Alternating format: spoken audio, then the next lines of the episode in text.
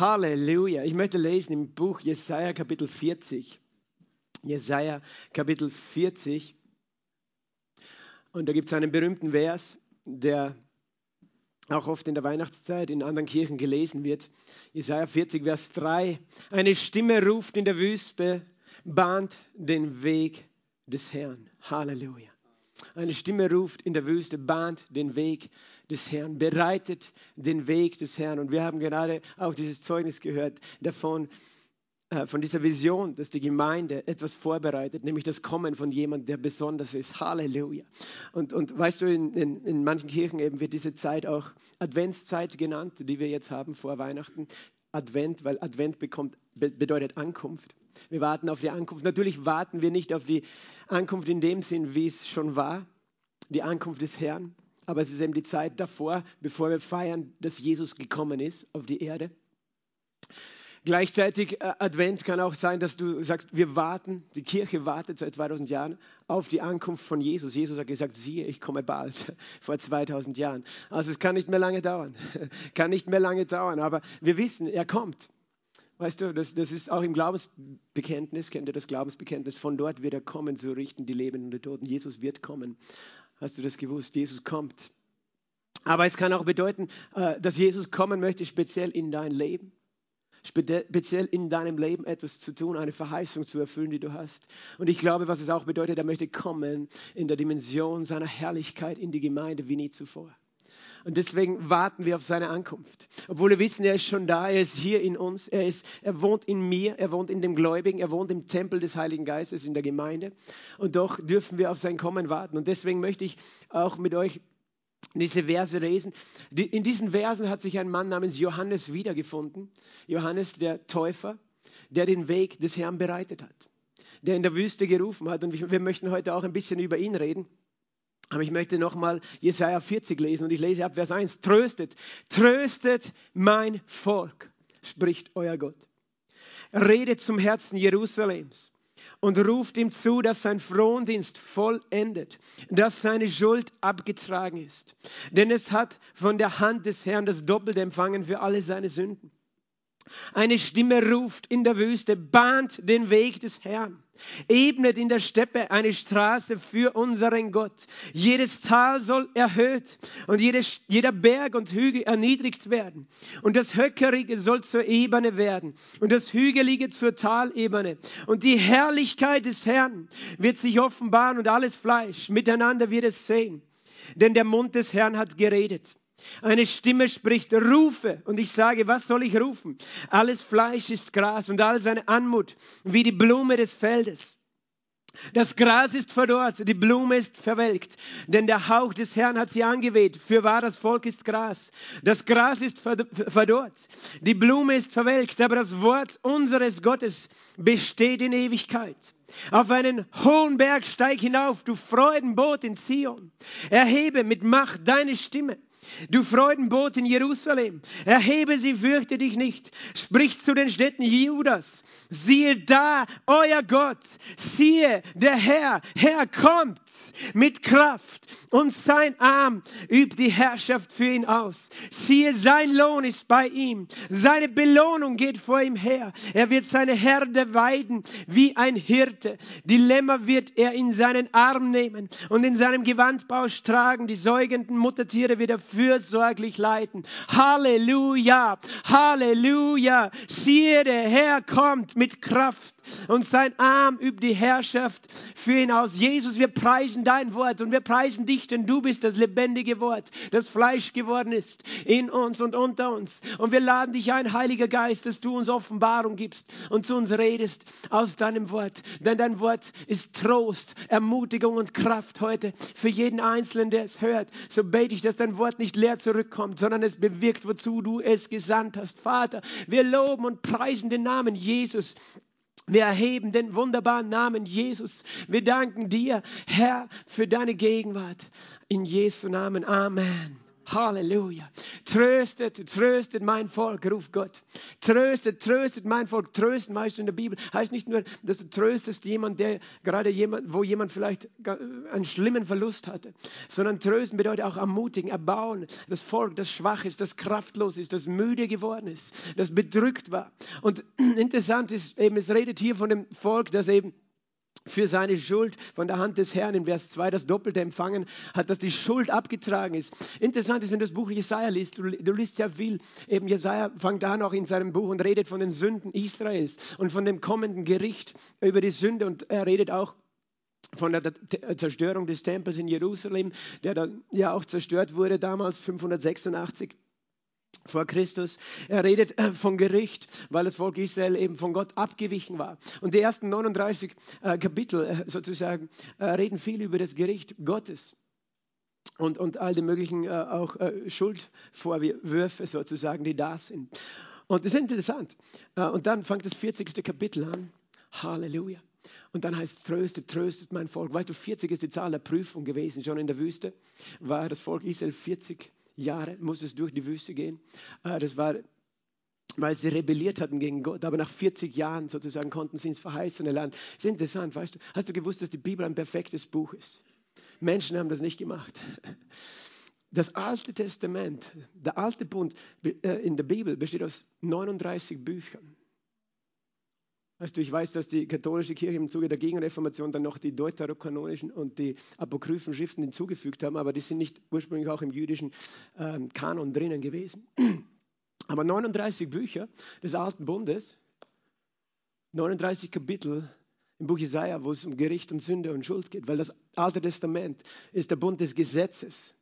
Und das Gesetz zeigt dem Menschen letztlich auf, dass er fehlerhaft ist, dass er versagt hat. Aber dann gibt es noch im, Im, Buch Jesaja gibt es insgesamt 66 Kapitel. Weißt du, das Neue Testament, wie viele Bücher hat es zufällig?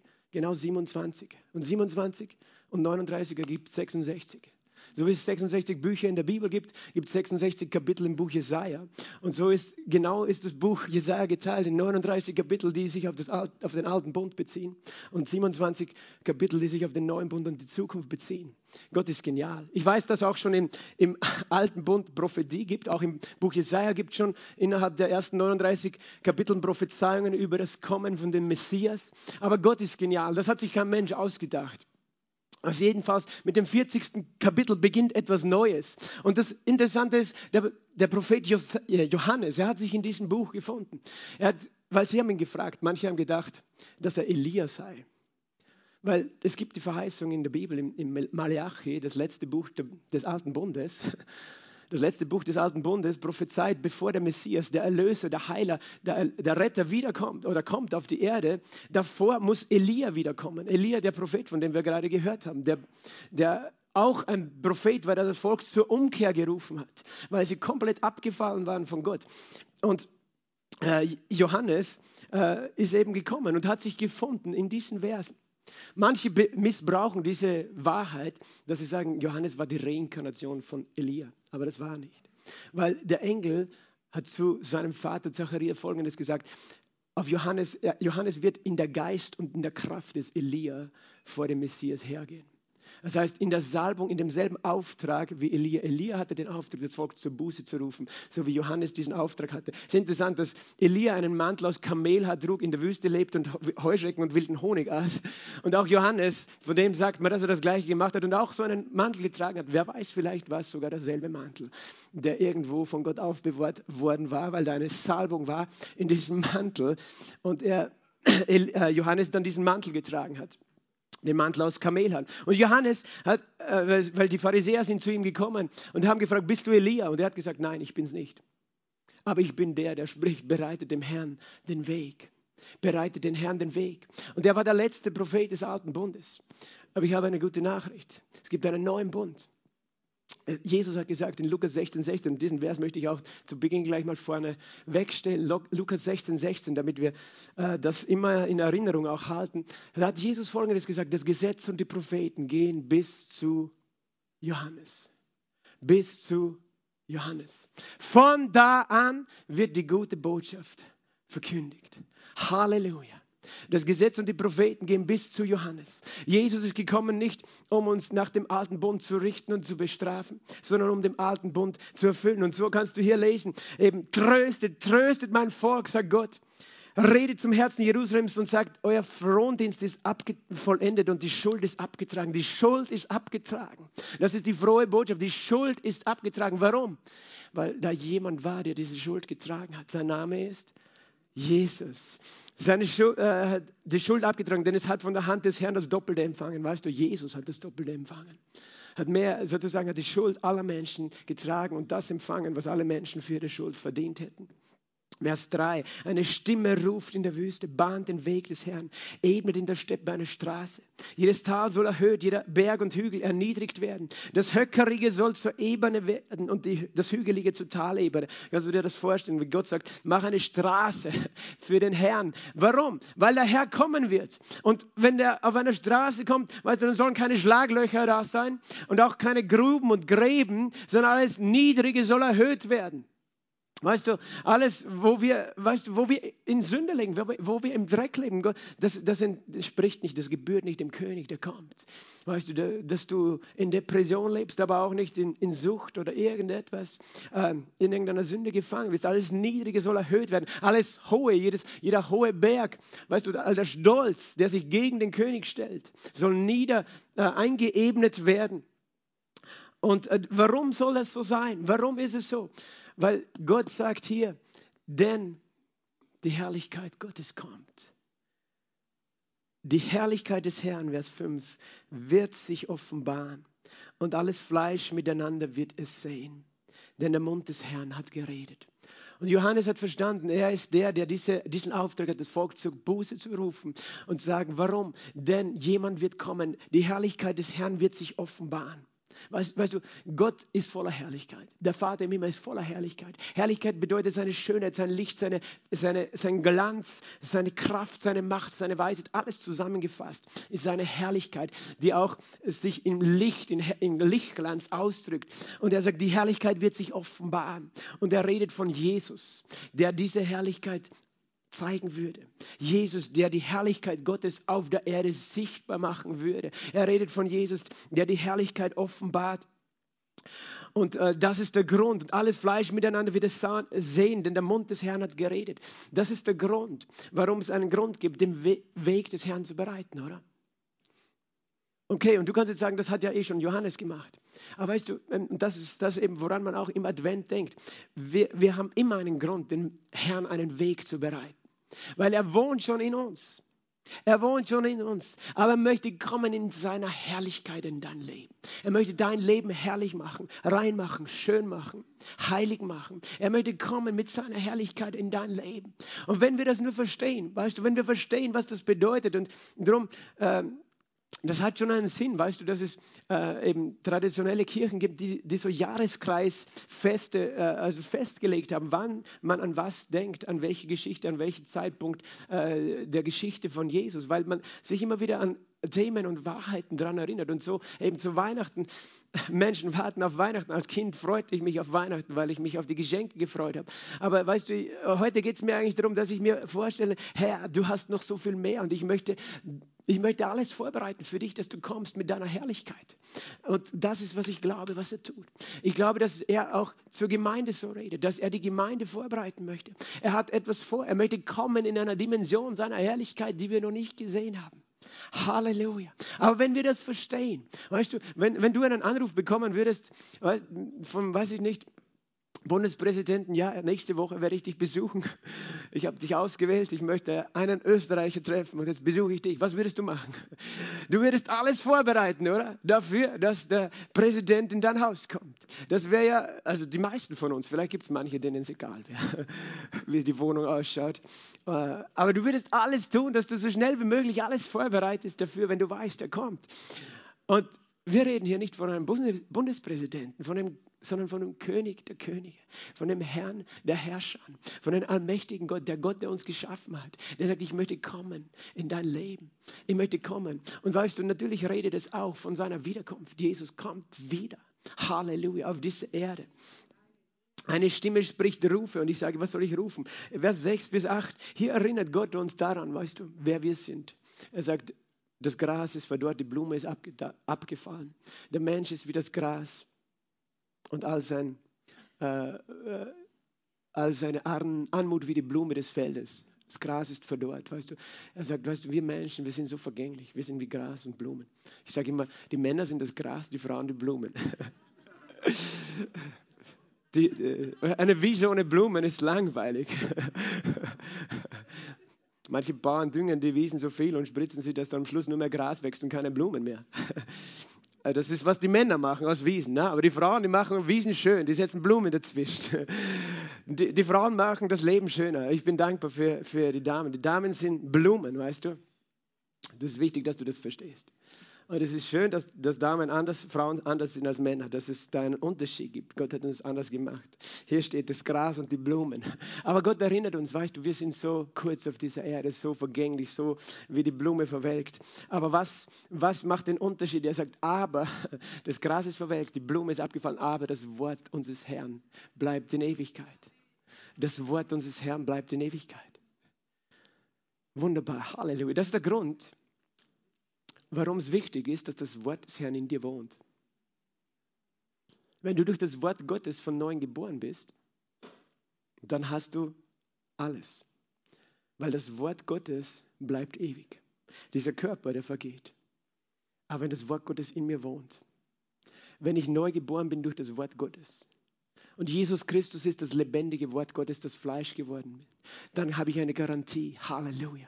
Dass egal, was ich sehe mit meinen Augen, was vergänglich ist, da ist etwas Unvergängliches in mir und das ist das Wort Gottes. Es ist Jesus Christus. So wichtig, dass du das Wort Gottes in dich aufnimmst. Weißt du, das Wort Gottes und ist allgemein, dass du Jesus als deinen Retter aufnimmst, aber alles von seinem Wort wird ewig bleiben. Alles, was du von seinem Wort aufnimmst. Wenn du hier sitzt unter dem Wort, wenn du zu Hause sitzt unter dem Wort, das ist das Einzige, was du mitnimmst in die Ewigkeit. Das Wort Gottes bleibt in Ewigkeit und es wird dich für ewig transformieren.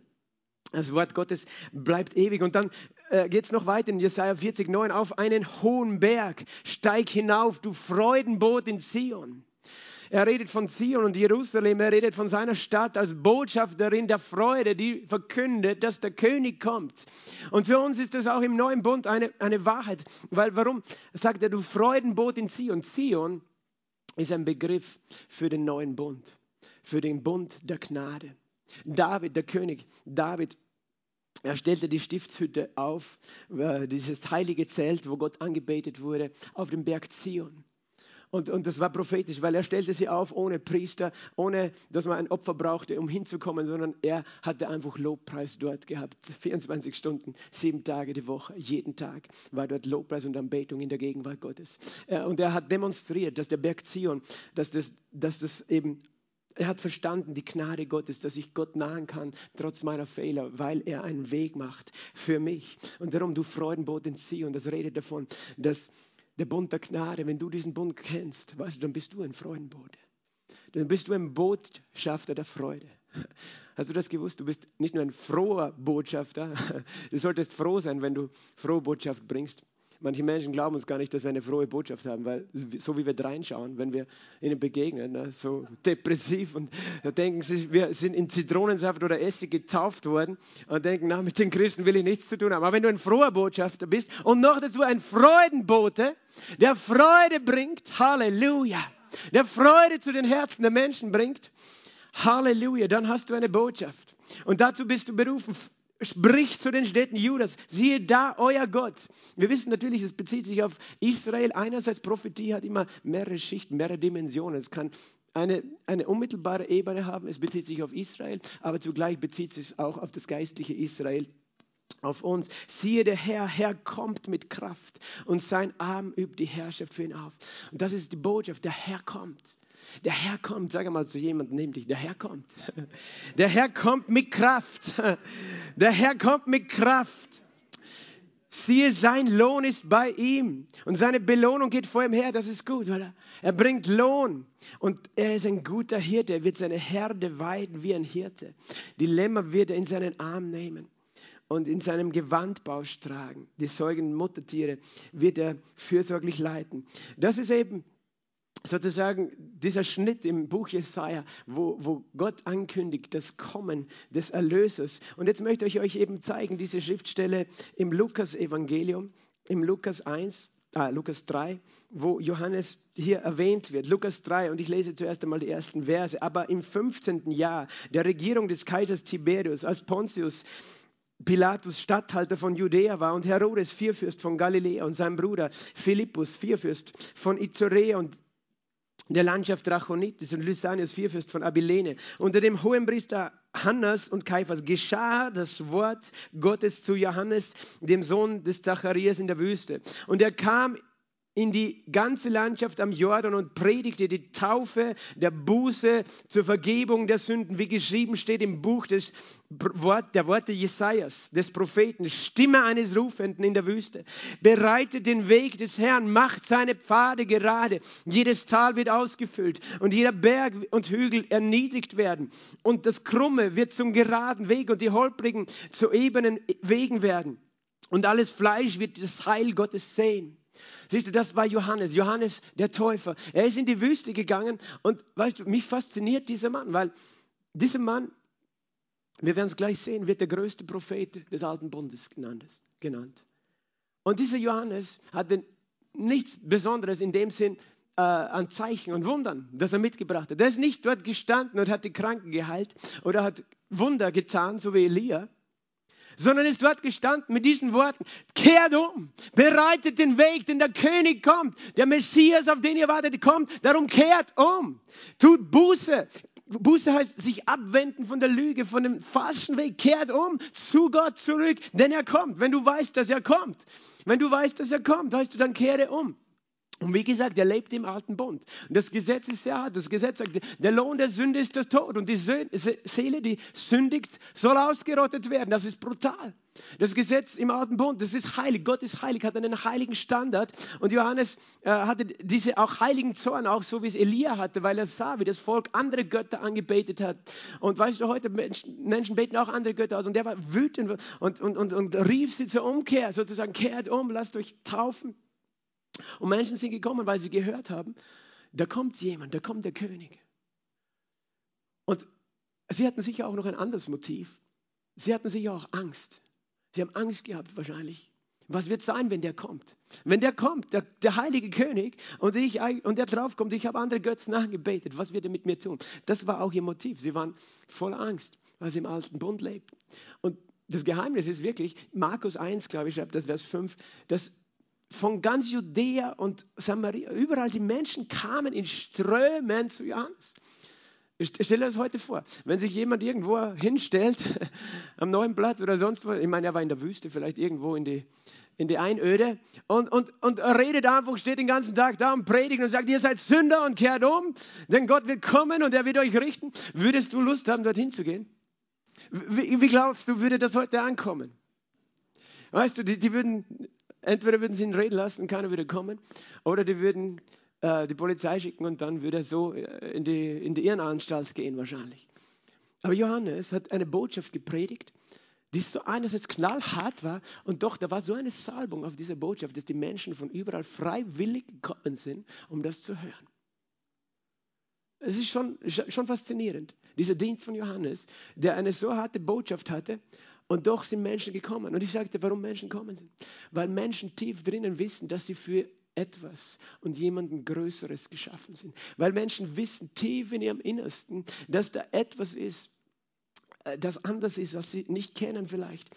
Dass es nicht einfach bringt, ihr Leben nur 24 Stunden am Tag sich um sich selbst zu drehen und nur schauen, wie können sie die Bedürfnisse ihres Fleisches erfüllen und, und streiten und sonst was und egoistisch sein, sondern es gibt etwas Größeres, es gibt etwas Größeres, für das ich lebe. Und ich glaube, dass Johannes diesen Nerv getroffen hat. Und natürlich hat er auch die Angst äh, wachgerüttelt vor dem Gesetz des alten Bundes. Und Menschen sind gekommen. Und äh, was hat er zu ihnen gesagt? Vers 7. Er sprach zu den Volksmengen, die hinausgingen und von ihm getauft werden. Siehst du, Mengen sind gekommen.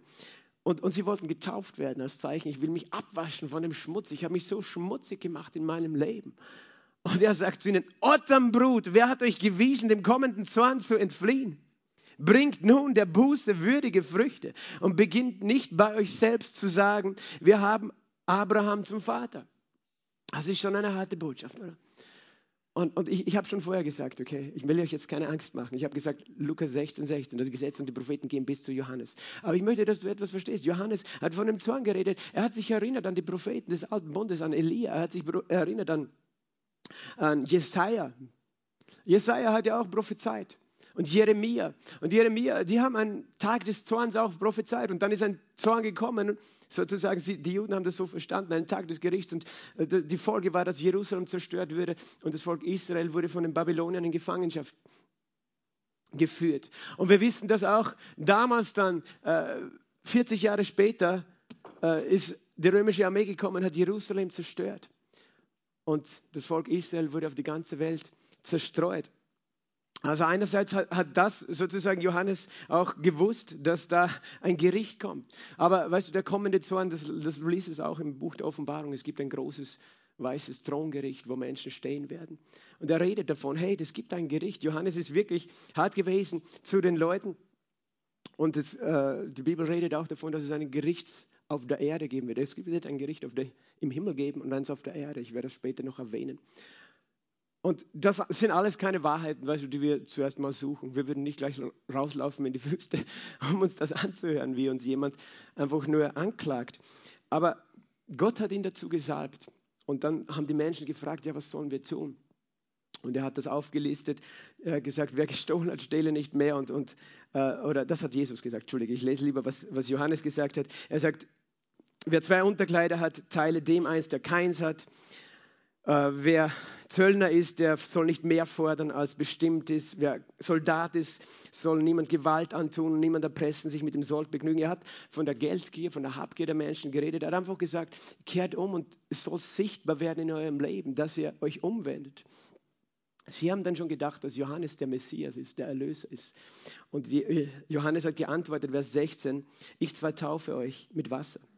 Es kommt aber ein Stärkerer als ich und ich bin nicht würdig, ihm den Riemen seiner Sandalen zu lösen. Und er wird euch mit Heiligen Geist und Feuer taufen.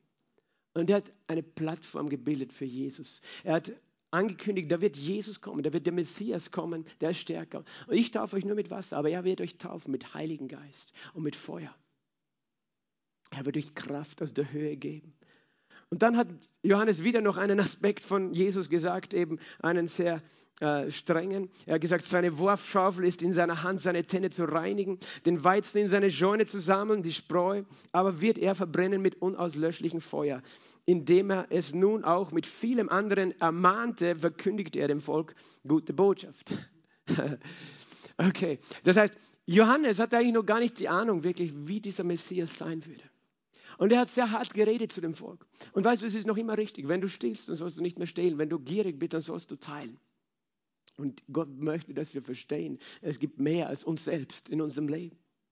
Und er redet von diesem Jesus, der kommen würde und sagt, ja, und er wird seine, äh, die, den Weizen von der Spreu trennen und die Spreu wieder verbrennen mit unauslöschlichem Feuer und redet auch von Jesus als dem Richter, äh, Jesus, der kommen wird und Gericht bringen wird. Und er hat nicht verstanden, was die erste Mission war von Jesus.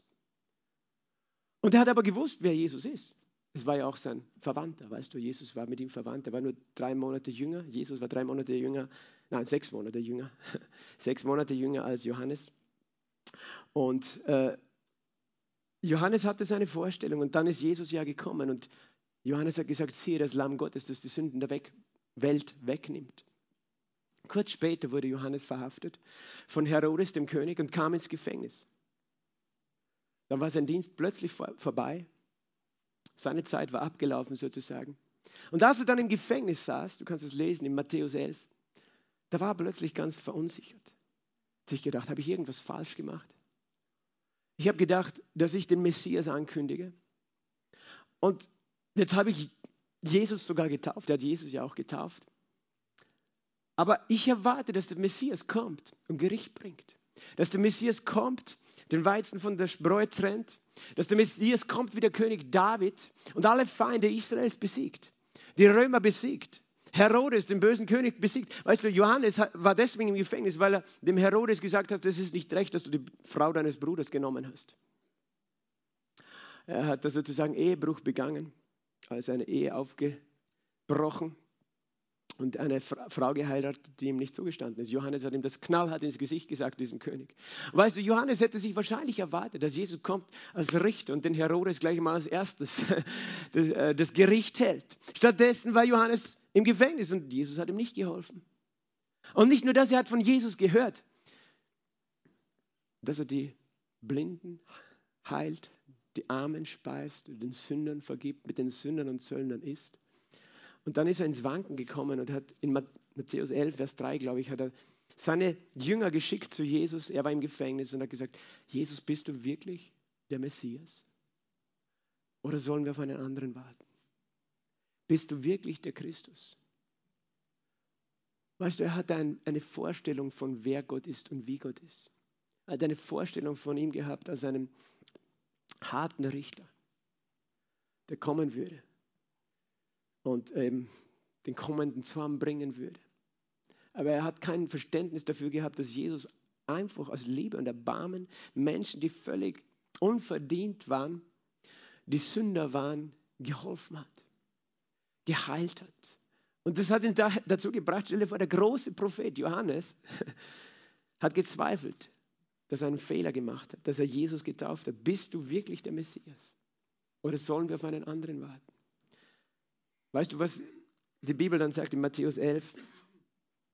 Jesus antwortete und sprach, Vers 4, geht hin und verkündet Johannes, was ihr hört und seht. Blinde werden sehend, Lahme gehen, Aussätzige werden gereinigt und Taube hören und Tote werden auferweckt und Armen wird gute Botschaft verkündigt und glückselig ist, wer sich an mir nicht ärgert. Ich sage, weißt du, hast mich falsch verstanden. Du, du weißt nicht, wie ich bin und was mein Herz ist. Johannes. Aber er hat ein, ein Wort aus Jesaja 35 gegeben. Jesaja 35 sagt, wenn der Messias kommen würde, dann würden die Blinden sehen, die Lahmen gehen, die Tauben hören, die Stummen reden. Und dann sagt er weiter unten Vers 11, Wahrlich, ich sage euch, unter den von Frauen geborenen ist kein größerer aufgestanden als Johannes, der Täufer. Aber der Kleinste im Reich des Himmels ist größer als er. Siehst du? Das ist eine harte, harte Aussage für Johannes. Der Kleinste im Reich der Himmel ist größer als der größte Prophet des Alten Bundes. Hast du gewusst, dass du als Kind Gottes in Gottes Augen größer bist, als Johannes damals war? Weil du neu geboren bist, weil Christus in dir wohnt, weil deine Sünden vergeben sind, Jesus war zu der Zeit noch nicht am Kreuz gestorben. Und Johannes war der letzte Prophet des alten Bundes. Jesus hat gesagt in Lukas 16, das Gesetz und die Propheten, Lukas 16, 16 gehen bis zu Johannes. Von da an wird die gute Botschaft verkündet. Und darum rede ich von Johannes. Weißt du, wenn wir davon reden, dem Herrn einen Weg zu bereiten, wenn wir davon reden, zu ihm umzukehren, dann können wir das mit der Gesinnung des Johannes im alten Bund machen oder mit der Gesinnung des neuen Bundes. Und ich glaube, dass Buße und Umkehr nach wie vor wichtig ist. Aber die Frage ist, warum? Warum wollen wir näher zu Gott? Warum wollen wir ihm den Weg bereiten? Ist es, weil wir Angst haben vor dem Zorn? Oder ist es, weil wir ihn kennen? Verstehst du?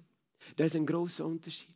Und ich glaube, dass es noch immer eine gültige Botschaft ist für uns, dem Herrn einen Weg zu bereiten. Aber ich glaube, wir leben unter anderen Vorzeichen. Johannes hat die Menschen letztlich auch gerufen, zum Gesetz zurück umzukehren.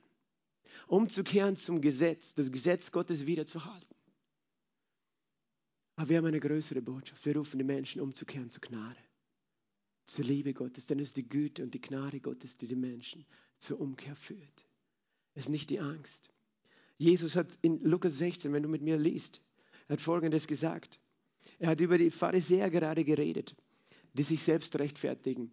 Er hat ein Beispiel gegeben von einem Verwalter, der untreu war und äh, seine Schulden sozusagen ähm, nicht bezahlen konnte und seinen eigenen Schuldner dann die Schuldscheine reduziert hatten. Und er redete ganz klar von den Pharisäern. Er sagte dies äh, in Vers 16, 14. Äh, Kapitel 16, Vers 14. Dies alles hörten auch die Pharisäer, die geldliebend waren und sie verhöhnten ihn. Und er sprach zu ihnen, ihr seid es, die sich selbst rechtfertigen vor den Menschen. Gott aber kennt eure Herzen. Denn was unter den Menschen hoch ist, ist ein Gräuel vor Gott. Das Gesetz und die Propheten gehen bis zu Johannes. Von da an wird die gute Botschaft vom Reich Gottes verkündigt. Und jeder dringt mit Gewalt hinein. Es ist leichter, dass der Himmel und die Erde vergehen, als dass ein Strichlein des Gesetzes wegfalle. Jeder, der seine Frau entlässt und eine andere heiratet, begeht Ehebruch. Und jeder, der die von einem Mann entlassene heiratet, begeht Ehebruch. Jesus war sehr klar. Die Pharisäer waren die Verkündiger des Gesetzes, die das Volk auch angeklagt haben, wenn sie das Gesetz nicht gehalten haben, aber letztlich es selber nicht gehalten haben. Sie haben sich selbst gerechtfertigt. Sie haben letztlich Wege gesucht, das Gesetz auszutricksen. Einerseits waren sie geldliebend, das heißt, eigentlich ging es ihnen sehr oft um ihre Macht und ihr Geld, den geistlichen Leitern dieser Zeit. Und das ist leider immer wieder in allen Religionen der Welt genauso passiert. Und auf der anderen Seite haben sie das Gesetz verbogen. Und Jesus hat klar gesagt, das Gesetz, das kannst du nicht verbiegen. Und er hat von Ehebruch geredet und hat ganz klargestellt, was Ehebruch ist, weil sie wollten irgendwie das Gesetz verbiegen. Weißt du, wenn wir unter Gesetz leben, werden wir automatisch zu Heuchlern. Irgendwann. Wir werden entweder schwer bedrückt und depressiv oder wir werden zu Heuchlern. Wir, wir, wir reden uns selbst ein, wir halten das Gesetz und wir suchen einen Ausweg, äh, irgendwie vor Gott gut dazustehen. Und das, weißt, das macht liberale Theologie auch. Die, die, versucht, das Wort Gottes, die Bibel so auszulegen, so zu erklären, dass, dass alles mit dir passt. Dass, dass es alles okay ist, was du machst. Und dass Sünde nicht Sünde ist, weil ist, in Wirklichkeit kann man das alles irgendwie begründen und erklären. So haben die Pharisäer den Standard, die Latte des Gesetzes niedrig gemacht. Und Jesus ist gekommen und hat sie noch höher gesetzt. Und jetzt sagst du, ja, aber was hat das mit guter Botschaft zu tun? Weißt du, die, die gute Botschaft ist, dass das Gesetz und die Propheten bis zu Johannes gehen. Dass Jesus eine andere Botschaft gebracht hat als das Gesetz. Und wenn heute wir aufgefordert sind oder aufgerufen sind von Gott, vom Heiligen Geist, umzukehren, dann meint er nicht, geht unter das Gesetz, versucht das ganze Gesetz zu halten, weil Gott weiß, dass wir es nicht können, sondern er sagt, komm, erniedrige das Hohe, nimm deinen Stolz auf die Seite und erkenne einfach, dass du mich brauchst. Und kehr um zu mir, zu meiner Gnade. Und ich will dir diese Gnade geben, die du brauchst. Wir kehren um zu Gott, zu seiner Gnade. Amen. Jesus kommt. Und weißt du, das Gesetz, wenn, wenn wir vom Gesetz reden, manche Leute sagen, wirklich, ich höre Predigten, hat mir jemand auch geschickt von, ja, Jesus kommt und wir müssen heilig sein und heilig sein und heilig sein. Ich möchte, ich möchte dich fragen, wann bist du heilig genug dafür, dass du sagen kannst, jetzt kann Jesus kommen? Und ich glaube an Heiligkeit. Wir sind berufen, heilig zu leben. Wir sind berufen zu einem gerechten Leben. Aber wenn ich mich selber anschaue, ich könnte nie von mir sagen, ich bin jetzt heilig genug in mir selbst und gerecht genug in mir selbst, dass der König jetzt kommen kann. Wann bin ich das? Ich bin jeden Tag angewiesen auf die Gnade Gottes. Jeden Tag angewiesen auf die Gnade Gottes. Bist du vorbereitet? dafür, dass der König kommt? Bist du vorbereitet? Die gute Botschaft hat mit Jesus begonnen. Jesus sagt, du bist schon heilig und gerecht. Epheser 4, Vers 23. Wir sind in ihm geschaffen, in wahrhaftiger Gerechtigkeit und Heiligkeit. 1. Korinther 1, 30. Aus Gott aber kommt es, dass wir in Christus Jesus sind, der uns geworden ist, Weisheit von Gott, Gerechtigkeit, Heiligkeit und Erlösung. Wer ist meine Heiligkeit? Jesus. Wer ist meine Gerechtigkeit? Jesus. Verstehst du? Wo muss mein Blick sein, wenn ich, heilig und gerechtig, äh, wenn ich Heiligkeit und Gerechtigkeit in meinem Leben suche? Wo muss mein Blick sein? Auf Jesus, nicht aufs Gesetz. Nicht aufs Gesetz. Verstehst du? Bist du vorbereitet? Die Bibel sagt auch, wir sollen heilig leben. Petrus hat es geschrieben in seinem Petrusbrief, 1. Petrus 1, ich glaube Vers 15 kann es sein. Seid heilig, denn ich bin heilig. Wie der, der euch berufen hat, in seinem ganzen Wandel heilig ist, so seid auch ihr in eurem ganzen Wandel heilig. Denk nochmal drüber nach, wir sind bestimmt für Jesus. Wir sind bestimmt für seine Herrlichkeit. Wenn wir wissen, dass er kommt, wenn wir wissen, dass er kommt mit seiner Herrlichkeit, was würden wir ändern? Was wollten wir ändern? Und warum wollen wir etwas ändern? Wir müssen es nicht tun, weil wir Angst haben. Dein Geist ist schon heilig. Aber ich glaube, Gott möchte uns wirklich vor Augen führen, hey, da ist etwas Größeres, wofür du bestimmt bist, etwas Größeres. Und es kommt ein König und es kommt ein Richter. Du als Christ, als Kind Gottes, sollst aber wissen, du kommst nicht mehr ins Gericht. Johannes 5, Vers 24. Wer an mich glaubt, sagt Jesus, kommt nicht ins Gericht, sondern ist aus dem Tod ins Leben hinübergegangen. Jesus kommt und seine Belohnung mit ihm, haben wir gehört. Es gibt vier, vier Arten von Gericht in der Bibel, die ich nur kurz erwähnen möchte. Weißt du, wenn du selbst einen Blödsinn machst, sollst du dich selber richten, sagt die Bibel. Richtet euch selbst. 1. Korinther 11. Aber manche machen das so, dass sie sich richten, indem sie sich selbst verdammen. Aber das ist nicht, was es bedeutet, sich selbst zu richten. Es bedeutet, das, was falsch ist, zu verdammen, aber nicht sich selbst zu verdammen. Weißt du, wenn etwas falsch ist, was ich falsch gemacht habe, das ist einfach falsch. Dann steh dazu. Das dürfen wir als Christen tun. Es gibt auch einen Tag des Gerichts, habe ich gesagt. Was ist der Tag des Gerichts? Das ist ein Tag, der nicht nur ein Tag ist, sondern eine Phase von wahrscheinlich sieben Jahren, wo Jesus als der Richter auf die Erde kommt und auf der Erde Dinge in Ordnung bringt, die nicht gut laufen. Da bin ich froh darüber, ganz ehrlich. Früher hatte ich immer gedacht, ich mag nicht, dass der Richter kommt. Wer weiß, wie er mich behandelt. Ich bin mittlerweile froh, dass ein Richter kommt, der alles in Ordnung bringen wird, was jetzt im Chaos ist. Weil Menschen zeigen, dass sie seit 6000 Jahren nicht geschafft haben, Frieden auf der Erde zu haben. Aber wenn da einer ist, sein Name ist Jesus, der als Richter kommen wird und die Sachen in Ordnung bringt, dann wird es Frieden geben. Davon redet die Bibel. Es gibt auch ein großes weißes Throngericht, da kommst du nicht hin. Du bist nämlich in Christus. Das letzte Gericht hast du vielleicht schon mal gehört. Kannst du darüber lesen im Buch der Offenbarung ganz am Schluss. Es gibt aber auch einen Richterstuhl Christi, wo wir stehen. 2. Korinther 15, denn wir alle müssen vor dem Richterstuhl Christi offenbar werden, damit wir empfangen haben, empfangen, was wir durch den Leib vollbracht haben, dementsprechend, was er getan hat, sei, sei es Gutes oder Böses. Manche Menschen kriegen Angst, wenn sie das lesen, weil sie denken, ja, was werde ich kriegen? Schläge? Weißt du, Jesus will, dass du weißt, dieser Richterstuhl Christi ist nicht ein Gericht der Verdammnis und der Verurteilung. Es ist der Ort, wo du stehen wirst. Und der Begriff für diesen Richterstuhl ist, ist ähm, dasselbe Begriff im griechischen Bematos, den die Schiedsrichter bei den Olympischen Spielen in Griechenland hatten. Das heißt, der Ort, wo der Sieger seine Krone bekommen hat. Und Jesus möchte dir sagen, weißt du, du stehst eines Tages vor mir, vor diesem Richterstuhl. Und du wirst empfangen, entsprechend, was du getan hast. Aber das heißt nicht, dass du dort Strafe empfangst, sondern da empfangst du Lohn da empfangst du Lohn für das, was du hier auf der Erde getan hast. Halleluja. Manche Menschen machen aus dem ein Gesetz und einen Leistungssport, sagen, hey, du musst dich anstrengen, damit du einen großen Lohn kriegst. Ich möchte dir ein Geheimnis sagen. Der Lohn, den ich dort kriegen werde, ist nur Gnade. Lass dir da nicht einen Druck machen. Manche Menschen sagen, ja, streng dich an, damit du einen großen Lohn kriegst. Weißt du, wenn wir das so machen, kommen wir wieder zurück in den alten Bund. Weil wir machen das, weil wir Angst haben. Wir stehen nicht aus Angst. Oder wir, wir leben nicht mit Angst und wir stehen nicht mit Angst vor dem Richterstuhl. Gott ist so gut. Ich möchte dir sagen, der Grund, warum du heute gerettet bist, ist was? Gnade. Der Grund, warum Jesus für dich am Kreuz gestorben ist, ist Gnade. Der Grund, dass du das Evangelium empfangen konntest, ist Gnade. Der Grund, warum du heute lebst, ist Gnade.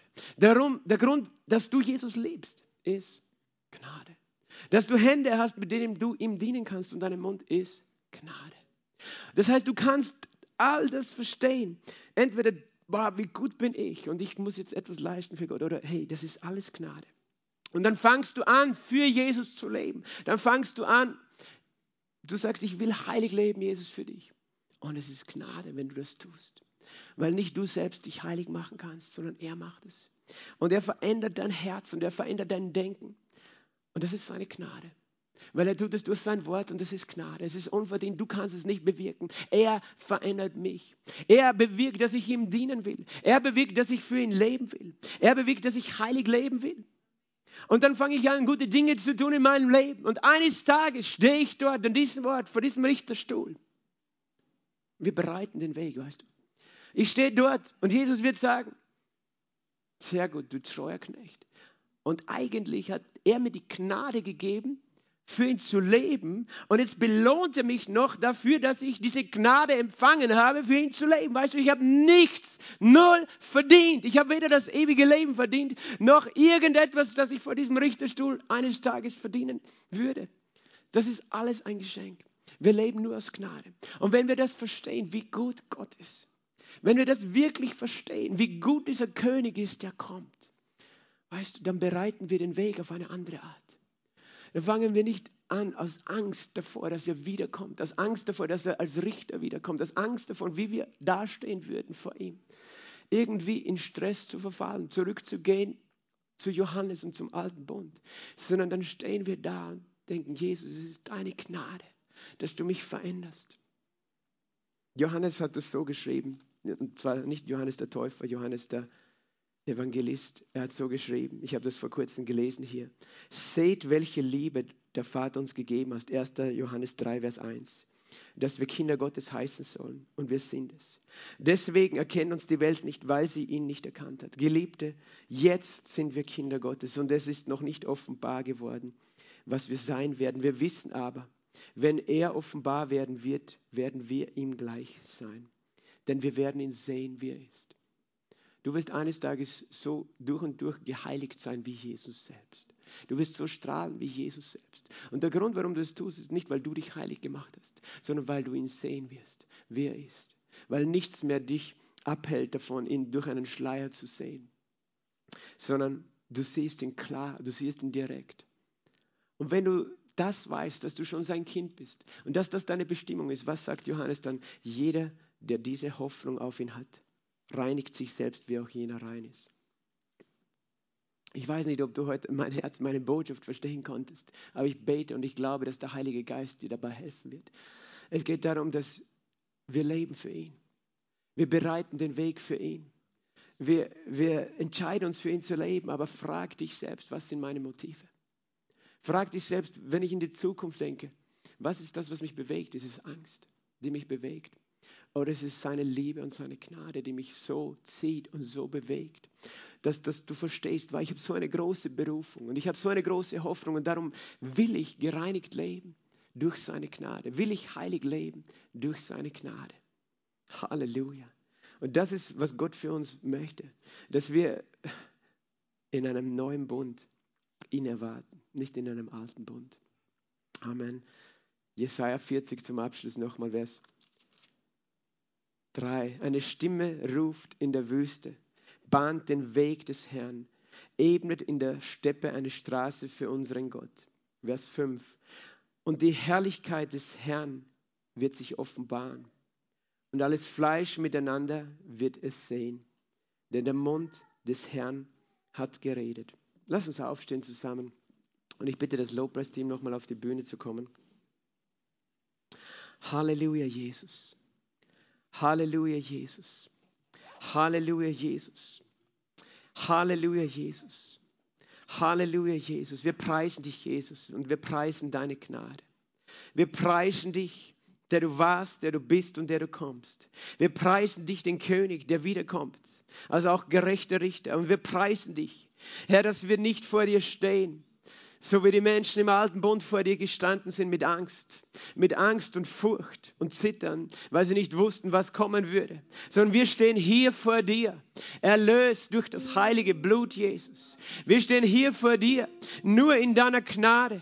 Wir leben hier auf dieser Erde nur durch deine Gnade, Jesus. Und doch hast du beschlossen, uns eines Tages nochmal zu belohnen dafür, dass wir in deiner Gnade gelebt haben aus deiner Gnade gelebt haben. Jesus, wir wollen den Weg bereiten. Wir wollen, Herr, umkehren, aber nicht umkehren aus Angst, sondern umkehren aus Liebe zu dir, näher zu dir. Wir wollen nahe zu dir mit unserem Herzen. Und ich bete, Heiliger Geist, dass du uns die Augen öffnest heute. Dass du jeden Einzelnen die Augen öffnest für deine Gegenwart. Augen öffnest für dein Kommen. Ja, dein reales Kommen Du wirst wiederkommen, aber du kommst auch, Herr, in unser Leben. Du kommst vorbereiten, indem wir umkehren und einen Weg des Glaubens wählen. Einen Weg des Glaubens an deine Güte, deine Liebe, deine Gnade. Halleluja, du bist so wunderbar, Jesus. Du bist so mächtig, Jesus. Wenn du da bist heute und vielleicht bist du im Livestream und du spürst in deinem Herzen, dass du weit weg bist von Gott. Aber es ist, weil du einfach noch nie Jesus eingeladen hast, weil du noch nie die Vergebung der Sünden empfangen hast. Weißt du, heute kannst du Jesus, das fleischgewordene Wort, aufnehmen in deinem Herzen. Er ruft dich auch zur Umkehr. Er hat ein besseres Leben für dich, als du dir selbst gedacht hast, was du selbst dir erarbeiten könntest. Er hat so viel Gnade für dich vorbereitet und er sehnt sich danach, dass du an seine Hand kommst. Und wenn du möchtest, dann lad ihn ein, diesen König, lad ihn ein in diese Adventszeit, den König der Könige und den Herrn der Herren, den Thron deines Herzens zu besteigen selbst herabzusteigen von diesem Thron und ihn auf diesen Platz zu lassen, der ihm gebührt. Wenn du möchtest, sprich diese einfachen Worte zu Jesus. Sag einfach, Jesus, danke, dass du mich liebst. Danke, dass du zu mir kommen möchtest. Und ich mache die Tür meines Herzens weit auf für dich. Komm in mein Herz. Wasch du mich rein von aller Schuld. Vergib mir ich nehme dich an als meinen Herrn und Erretter. Danke, dass du für mich gestorben und auferstanden bist, Jesus. Sei mein Herr für immer. Ich gebe mich dir hin. Amen. Jesus, ich bete, dass dein Friede jetzt kommt. Dass dein Friede jetzt kommt in diesen Raum. Herr, wir sagen, wir sind voller Erwartung. Wir sind voller Erwartung. Sag zu Jesus, ich erwarte dich, Jesus. Sag, ich erwarte dich, Heiliger Geist. Du bereitest mich zu. Ich erwarte dich. Tu mit mir, was du möchtest. Komm mit deiner Herrlichkeit. Offenbare mir deine Herrlichkeit. Sag das, offenbare mir deine Herrlichkeit. Danke, dass du hier bist. Danke, dass ich Hoffnung habe, dass ich nicht Angst haben muss vor der Zukunft, vor dem, was kommt, sondern dass ich Hoffnung habe, weil ich weiß, du kommst mit Herrlichkeit in meinem Leben. Halleluja.